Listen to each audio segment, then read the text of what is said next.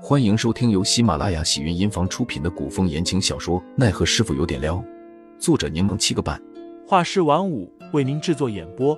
一场古言爱情、官场恩怨的大戏即将上演，欢迎订阅收听。第两百四十七章成功脱逃下。张川愣了下，四周扫视一圈，忙说道：“只为属下并未看到杜姑娘和小峰出这间屋子。”没出来，那人去哪儿了？张川忙让众人四处搜索。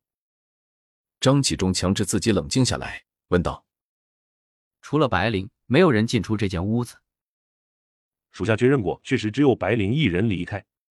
杜姑娘与她身边的小峰并未出过这间屋子。人不可能凭空消失，既然没出过屋子，那肯定是从这间屋子离开的。张启忠吩咐道：“速去问俊彦。”暖阁内是否有暗道？是。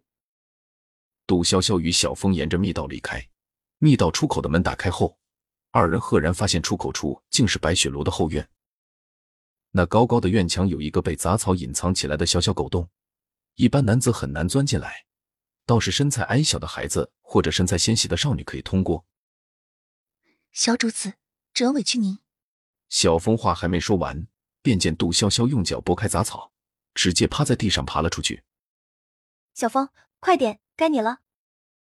小峰忍不住抿唇笑，想着杜潇潇倒是能屈能伸，也不敢耽搁时间，跟着一起爬了出去。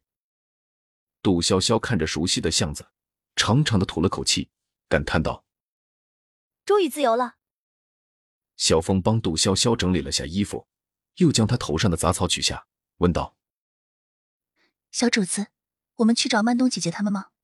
不去找住在这附近的上官飞鹰，啊，找他。小峰不解问：“小主子是想找他帮忙？他一直对小主子有敌意，定然不会帮我们的。但是没办法，凌寒在他那儿。啊，林公子在他那儿。”小峰更惊讶了，疑惑的问：“小主子怎么知道的？是雪玉告诉我的，他送我一块帕子，给我传递的消息。”其实当日凌寒入了皇城之后没多久，便遇到了骑着快马直入宫门的宁侯。宁侯虽单枪匹马，但常年征战沙场，所历练的杀气与气势依旧震慑人心。他们二人被禁军拦下，宁侯说明宫墙外的情况与来意，却被禁军副统领严遂阻拦，不允入内，说要将情况禀奏于天子，听候天子之意才能放行。宁侯是个说一不二、杀伐果断之人，当时有情况紧急，便驾马闯入。凌寒便替宁侯拦下了禁军，让宁侯得以不受阻拦的直入宫内。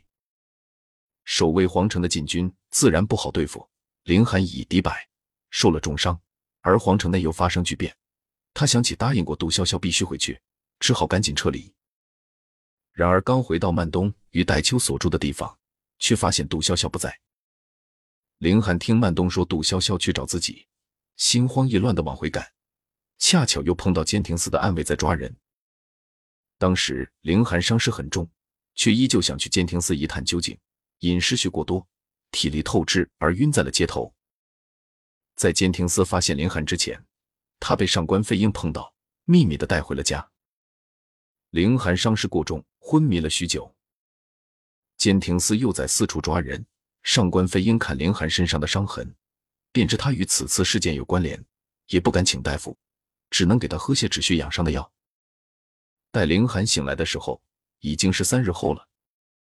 他发现自己身处在一处地窖之中，身旁坐着上官飞鹰，正拿着汤匙给他喂药。凌寒想要坐起身，却因为伤口牵动，放缓了速度。你伤得很重，不可起身过猛。上官飞鹰忙放下药碗，想要给凌寒垫一下银枕。凌寒抬手挡开，道：“多谢上官姑娘，我自己来就可以了。”待凌寒坐好，上官飞鹰便又给凌寒喂药。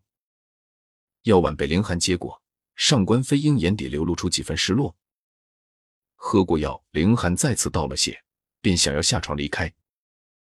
上官飞鹰皱了皱眉，说道：“你身体尚未恢复。”外面全都是监亭司的暗卫，你现在出去，就等于是自投罗网。